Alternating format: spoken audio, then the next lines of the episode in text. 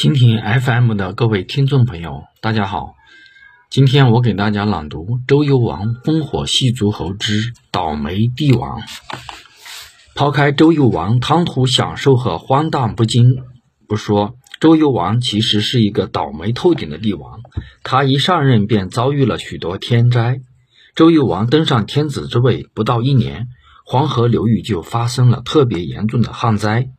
各处的河流湖泊都干得见了底，有的地方井水都枯了，庄稼全部都淹了，颗粒无收，大地一片荒芜。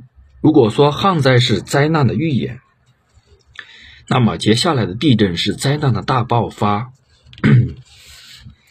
第二年，首都高津和晋水流域又发生强烈地震，人们还没有从旱灾的苦难缓过劲来。就突然坠入了地动山摇的深渊，天地摇晃，房屋倒塌，人们伤的伤，死的死，神州大地陷入绝境。旱灾和地震的侵袭可谓是屋漏偏逢连阴雨，浪高又遭顶头风。连续不断的自然灾害，使人们在动乱社会中的心灵蒙上了巨大的阴影。周王朝的史官认为。灾异是上天对周幽王的警告，老百姓更是认为这是对周王朝的惩罚。果然，十一年后，周幽王被杀，西周灭亡了。周幽王时期，天灾不断，国家呈现出一片败相。但如果周幽王不是一味享乐、荒诞不羁，而是励精图治，带领人们从灾难的阴影中走出来，也不至于酿成国败身亡之祸，最起码会把周朝维持的长久一些。而从周武王灭商到周幽王被杀，西周一共经历十一代十二王，约二百五十七年的西周王朝就这样灭亡了。人们说西周的灭亡免不了提到女人是祸水，提到烽火戏诸侯这样。怪诞的史实，但是杀了周幽王，除掉了褒姒，西周灭亡的命运并未被挽救，而中国的历史反而进入了一个大动荡时期。我们不妨听一听这位预言家的预言故事。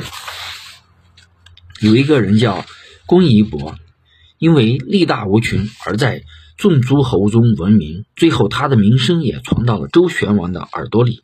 周宣王以最高的礼仪把这位大力士请来，但一见面，周宣王却不相信自己的眼睛，因为此人更像一个懦夫，一点大力士的影子都没有。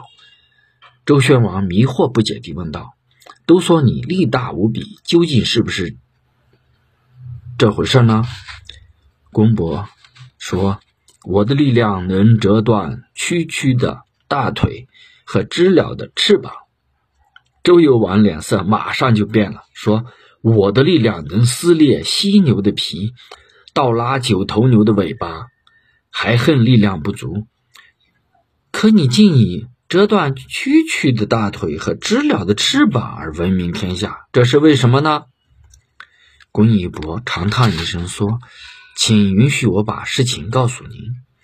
我的老师商丘子力量无敌于天下。”可是根本没人见他用过他的力量，我死心塌地追随他，他才告诉我，人们想要看他不能看到的东西，先要观察别人不去窥视的东西；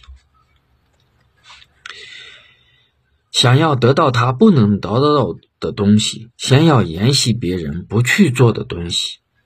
所以，学习能力。看的能力，先要注意看一车财；学习提高听力，先去听撞钟的声音。有些事对自己容易，对别人也不难。对别人不难，所以名声就不会传得很远。如今我在诸侯中有名气，是因我违背了老师的教导，把自己的本事显示出来了。我有名声，不是因为我有力量。而是因为我能用我的力量，难道我不是超过了有力量而不用的人吗？这则看起来让人难以理解的寓言故事，可以说是仁者见仁，智者见智，也可以理解为经过夏商西周三朝的道德教化，历史又进入了一个力量崇拜的年代。接下来的东周，也就是春秋和战国时期，周朝原有的思想观念被彻底冲垮，整个社会陷入了长期的混乱。今天朗读就到这儿，谢谢大家聆听，再见。